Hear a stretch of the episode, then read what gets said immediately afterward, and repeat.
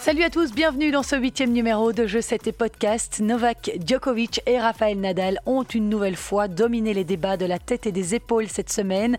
Ils se sont adjugés les titres de Dubaï et d'Acapulco. Quel a été leur parcours? On verra ça. On entendra également leur réaction. Il y avait également deux tournois féminins, dont un majeur à Doha et puis celui d'Acapulco. On évoquera enfin la retraite de Maria Sharapova, une grande championne mais qui n'a pas toujours fait l'unanimité sur le circuit.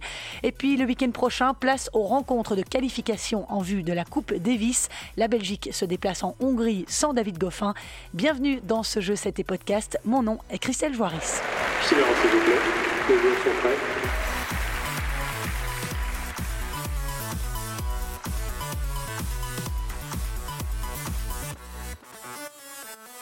Le gratin du tennis féminin avait rendez-vous au tournoi de Doha la semaine passée. Barty, Bertens, Pliskova, Bencic, Svitolina, Kenin, soit six joueuses du top 10 figuraient dans le tableau.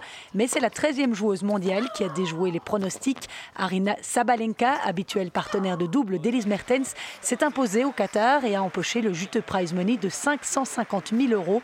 Sur sa route vers le titre, elle a sorti Kontaveit, Sakari, Zeng et Kuznetsova avant de s'imposer en finale contre la Tchèque Petra Kvitova, 11e au classement mondial, sur un double 6-3. Un match absolument fantastique des deux joueuses, très performante au service avec 7 aces et 73% de points gagnés derrière sa première balle. Sabalenka a sauvé toutes les balles de break qu'elle a concédées. À 21 ans, elle remporte là le sixième titre de sa carrière, le premier en 2020. One more time. Let's hear it for your 2020 Continental Open champion, Arena Sabalenka. Petra Kvitova, 29 ans, ambitionnait, elle, un 28e titre pour sa 37e finale, la première de l'année. À noter qu'elle avait déjà remporté le trophée à Doha en 2018. Kvitova n'a pas eu un parcours facile hein, pour arriver en finale. La Tchèque a dû se défaire en 8e d'Ostapenko en 3-7. En quart de finale, Dons Jabeur, qui continue sa fulgurante saison 2020. Et en demi, Kvitova a sorti la numéro 1 mondiale, Ashley Barty, en 3-7, 6-2, 2-6, 6-4. Côté belge, Elise Mertens, tenante du titre à Doha, a perdu au deuxième tour contre Yulia Putintseva 4-6, 6-3, 6-2 et Kirsten Flipkens a elle été éliminée au premier tour du simple par l'Ukrainienne Diana Yastremska, tombeuse au tour suivant de Sofia Kenin, vainqueur à l'Open d'Australie. Alison Van Oudvank, par contre, est passée tout tout près de l'exploit face à la révélation de cette saison, Elena Rybakina, finaliste de 4 des 5 tournois qu'elle a disputés cette année. La Belge, 62e joueuse du monde, a sauvé 4 balles de match et s'en est même procuré une avant de plier 10-8 au tie-break du troisième set. Score final donc en faveur de la Kazakh 5-7, 6-2 7-6. Ah, on imagine qu'elle a dû avoir de gros regrets, notre compatriote, mais quelle performance, bravo à elle. Eri Bakina a tellement dû s'arracher dans cette rencontre qu'elle a préféré déclarer forfait pour le tour suivant, suite à une douleur aux adducteurs. On écoute ses explications postées sur Twitter. Attention, il y avait du vent. Bonjour à tous, je suis désolée mais je dois déclarer forfait à Doha. J'ai des petites tensions dans la jambe et je ne veux pas que cela s'aggrave. Merci pour votre soutien, j'espère être de retour l'année prochaine.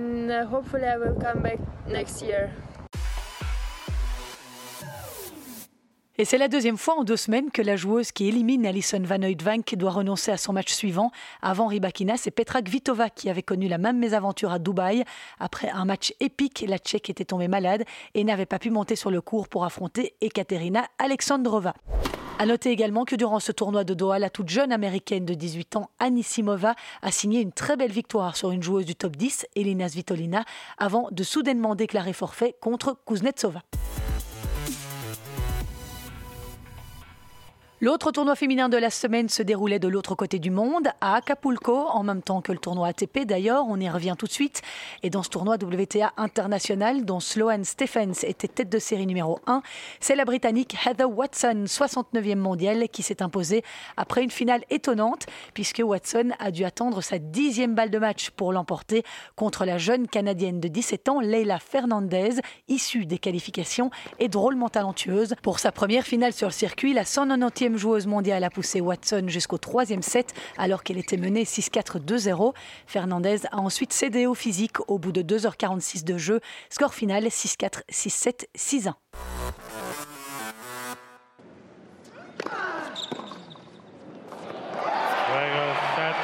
It's an Acapulco hat trick for Rafael Nadal. And for the third time, he wins this title without dropping a set. Rafael Nadal, roi d'Acapulco, l'Espagnol a une nouvelle fois régné en maître sur le tournoi mexicain. C'est la troisième fois que le numéro 2 mondial s'impose dans ce tournoi après 2005 et 2013, quand la compétition se joue encore sur terre battue. Aujourd'hui, le tournoi se joue sur dur, mais cela n'a pas empêché l'Espagnol de réaliser la passe de 3. En finale, il a facilement disposé de l'Américain Taylor Fritz, 35e joueur mondial, 6-3, 6-2. Rafa n'a pas perdu un set de la semaine et n'a concédé en moyenne que 5 jeux par match. Il a sorti Andujar, Kemanovic, Kwon et Dimitrov 6-3, 6-2 en demi-finale. On écoute Rafael Nadal au micro de Tennis TV. Je ne pourrais pas être plus heureux. J'ai joué un très bon tournoi, je pense, du début à la fin. J'ai eu des bonnes sensations. Gagner un titre est toujours spécial, surtout ici en Amérique du Sud. Acapulco a été le premier grand titre que j'ai remporté dans ma carrière. Donc pouvoir rééditer cela 15 ans après, c'est incroyable. Pour moi, qui n'avais pas rejoué depuis un moment, qui avait perdu en quart de finale à l'Open d'Australie, cette semaine a été importante pour moi. J'ai joué un tennis solide avec la bonne intensité et mon coup droit a bien fonctionné. Wow. Deux autres joueurs avant lui avaient réussi à s'imposer trois fois au Mexique, David Ferrer et Thomas Muster. Ce 85e titre de la carrière de Rafael Nadal aurait pu lui permettre de redevenir numéro un mondial si Novak Djokovic ne s'était pas imposé le même jour au tournoi de Dubaï. Mais le Serbe a triomphé aux dépens du Grec Stefanos Tsitsipas. On y revient tout de suite. De son côté, Taylor Fritz, qui a éliminé consécutivement Milman, Humbert, Edmund et John Isner, était très heureux de son parcours. Rafa est l'un des meilleurs joueurs à avoir jamais joué et il m'a montré pourquoi ce soir, a déclaré l'Américain, 35e mondial avant le tournoi et qui fait un bond à la 24e place ce lundi au classement ATP. Encore deux choses dont je souhaitais vous parler concernant ce tournoi d'Acapulco. D'abord, l'abandon de Nick Kyrgios, blessé au poignet. L'Australien était mené 6-3 par le jeune Français Hugo Humbert quand il a décidé de se retirer.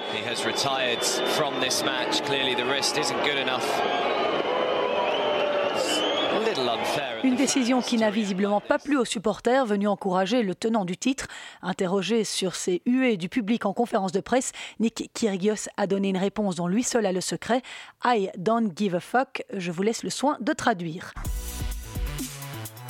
Et puis une grosse surprise n'est pas passée inaperçue au deuxième tour de ce tournoi d'Acapulco, la sortie prématurée d'Alexander Zverev, septième mondial, éliminé par Tommy Paul, issu des qualifications et classé 66e, une défaite étonnante pour l'Allemand qui était arrivé en finale l'an dernier.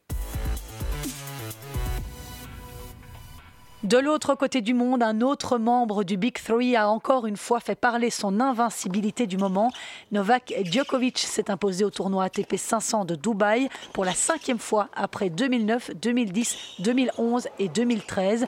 Il a pris la mesure du grec Stefanos Tsitsipas 6-3, 6-4. Tout s'est passé sans réelle difficulté pour le numéro 1 mondial cette semaine, puisqu'il a sorti assez facilement Jaziri, Kolschreiber et Kachanov, mais les choses se sont nettement compliquées pour Djoko en demi-finale contre un Gaël Monfils survolté dans un match sublime qui a vraiment atteint des sommets. Le Français sur un nuage a remporté la première manche 6-2 et s'est offert trois balles de match à 6 points à 3 dans le jeu décisif du deuxième set, mais son bras a tremblé et ça n'a pas pardonné. Djokovic a pu revenir pour s'imposer 18 au tie-break. Il a ensuite déroulé 6-1 dans le troisième set. upset match.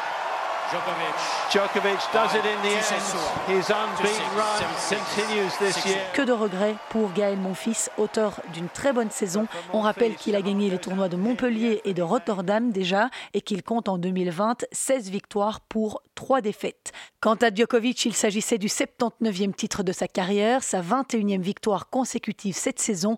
On écoute sa réaction lors de la cérémonie de remise des prix au micro d'atptennis.com, une interview à voir en intégralité sur leur chaîne YouTube.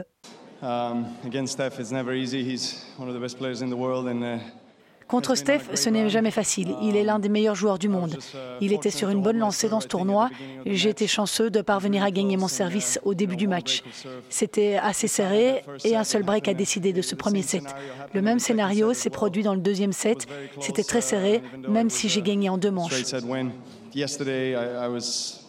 Hier, j'ai été à un point de perdre ce match. J'avais trois balles de match contre. Pour le même prix, je n'étais pas ici pour essayer de gagner le trophée aujourd'hui. C'est le sport, les choses peuvent tourner très vite. Je dois être reconnaissant d'avoir eu cette opportunité et juste apprécier le moment. Je crois que j'ai très bien joué la plupart des matchs, avec des hauts et des bas bien sûr, mais c'est assez normal. Donc c'est vraiment une belle victoire pour moi.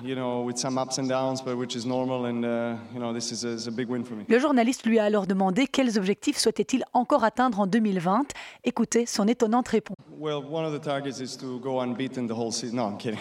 Eh bien, l'un des objectifs est de rester invaincu toute la saison. Non, je plaisante. Je ne plaisante peut-être pas en fait.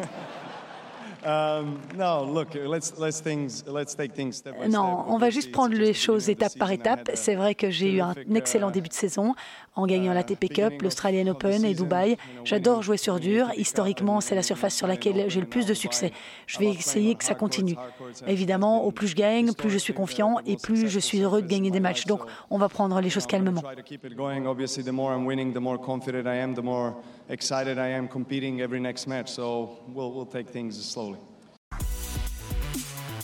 Le quatrième tournoi ATP de la semaine, un ATP 250, se déroulait au Chili, à Santiago. Et à la surprise générale, c'est le jeune Brésilien de 19 ans, Thiago Seboth Wild, 182e mondial et invité par les organisateurs, qui a remporté la finale. Il s'est imposé face au Norvégien Casper Ruud, 38e mondial, en 3-7, 7-5, 4-6, 6-3. Grâce à cette victoire, il deviendra 113e au nouveau classement ATP ce lundi.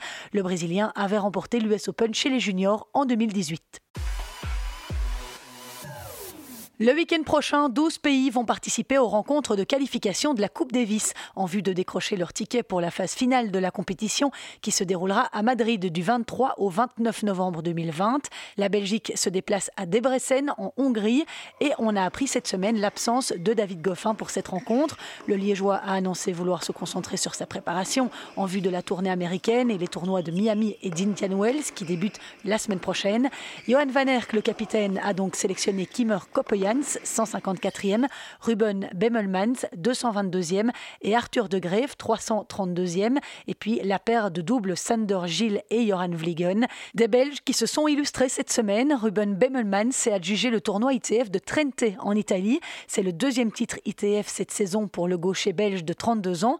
Et il avait déjà remporté le double la veille en compagnie de l'Allemand Daniel Mazur.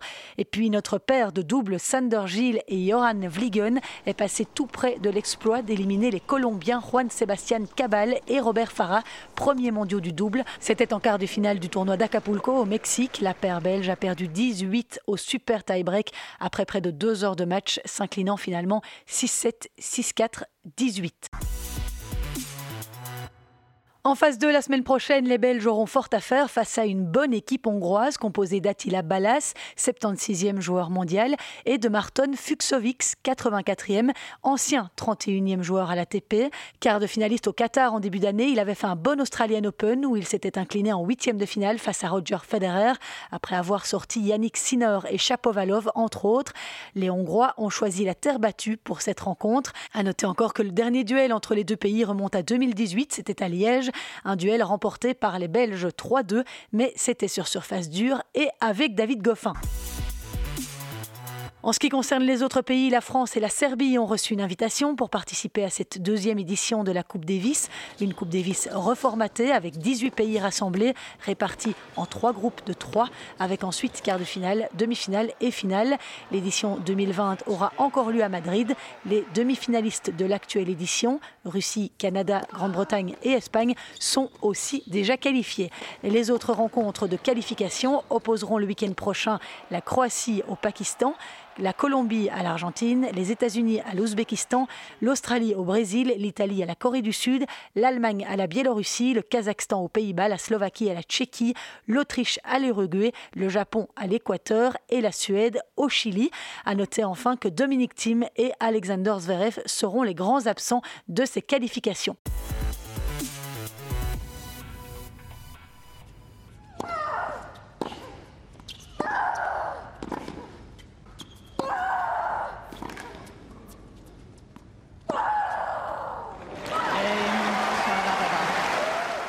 Vous n'entendrez désormais plus ces cris stridents sur un cours de tennis, mais les frappes de Maria Sharapova résonneront encore longtemps sur les grands cours du monde où elle a écrit plusieurs chapitres du tennis mondial durant 18 ans.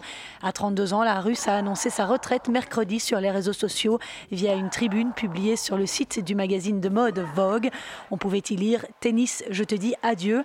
La Russe avait une cote de popularité contrastée sur le circuit féminin, certaines compétitrices la décrivant comme hautaine, mais elle reste une des championnes les plus charismatiques de sa génération.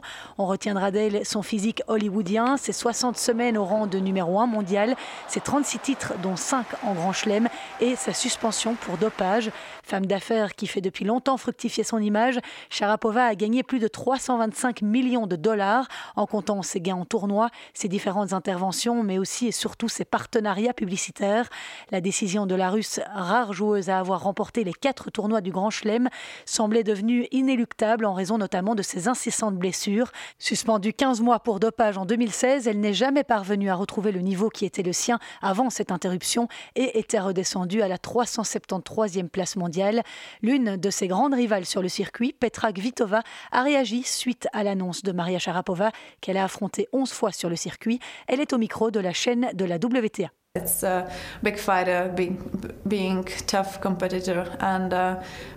C'est une grande battante, une compétitrice acharnée, mais je comprends aussi que d'un autre côté, ce soit frustrant pour elle d'avoir un problème physique.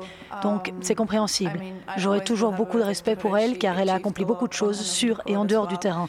Être cinq fois championne en Grand Chelem, c'est incroyable. Et elle a été un modèle pour tellement de joueuses de tennis. Je lui souhaite le meilleur pour le reste de sa vie. rest of their life.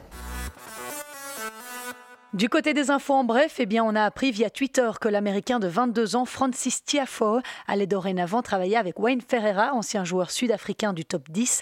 Leur collaboration débute cette semaine au Challenger d'Indian Wells. Un challenger auquel prendra part Lucas Pouille, enfin rétabli après une blessure au coude qui le tient hors des cours depuis la fin de l'année dernière. Il est en Californie avec sa coach Amélie Mauresmo pour disputer ce tournoi où son compatriote Hugo Humbert est première tête de série.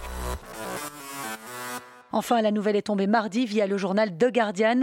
Andy Murray pourrait être contraint d'être à nouveau opéré dans les prochains mois pour soigner sa hanche droite. Déjà opéré il y a plus d'un an, l'Écossais qui n'a plus joué depuis le 20 novembre a ajouté qu'il était susceptible de rater Wimbledon et les JO si son problème de hanche persistait, lui qui envisage toujours de débuter sa saison 2020 à Miami le mois prochain.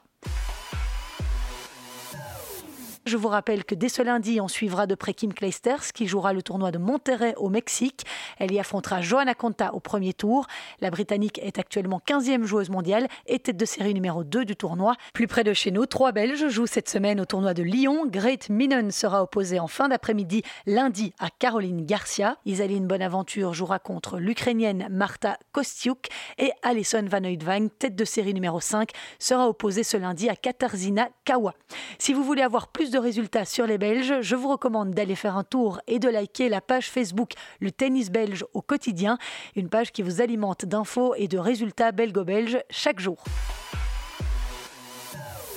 Et c'est sur ces infos que je vous laisse. Merci beaucoup d'avoir été à l'écoute.